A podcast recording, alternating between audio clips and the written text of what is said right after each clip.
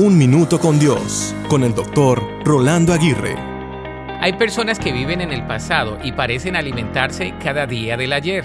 Muchos sueñan con el ayer, añoran el ayer y parecen vivir de los recuerdos, aunque eso es humanamente imposible.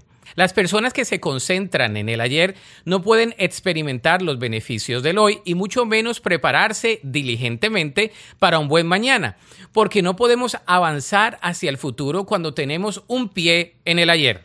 El tener una mano en el ayer y otra tratando de luchar en el presente representa en sí un conflicto constante y muy desafiante.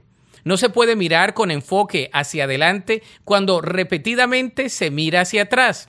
No se puede trabajar diligentemente en el presente cuando no se ha trabajado con perdonar, limpiar y abandonar las ataduras del pasado. El pasado es entonces un maestro que te enseña las mejores lecciones. Es el consejero que te alienta a emprender de la mejor manera posible. Es el espejo que te hace ver las imperfecciones, pero también las enseñanzas más gratas de tus errores.